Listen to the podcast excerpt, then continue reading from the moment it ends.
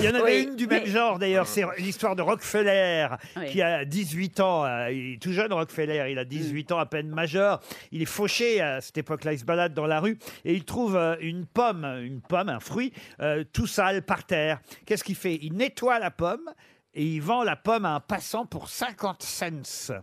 Bon, et avec ces 50 cents, qu'est-ce qu'il fait? Il achète deux pommes à 25 cents.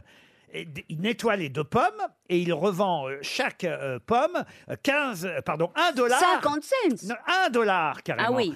1 dollar à un passant. Vous voyez déjà, et, et la fortune commence. Avec 100 dollars en poche, il achète 4 pommes. Il nettoie les 4 pommes qu'il revend. Il revend 2 dollars cette fois, évidemment. hein. Et à 19 ans, à 19 ans, il hérite de sa grand-mère.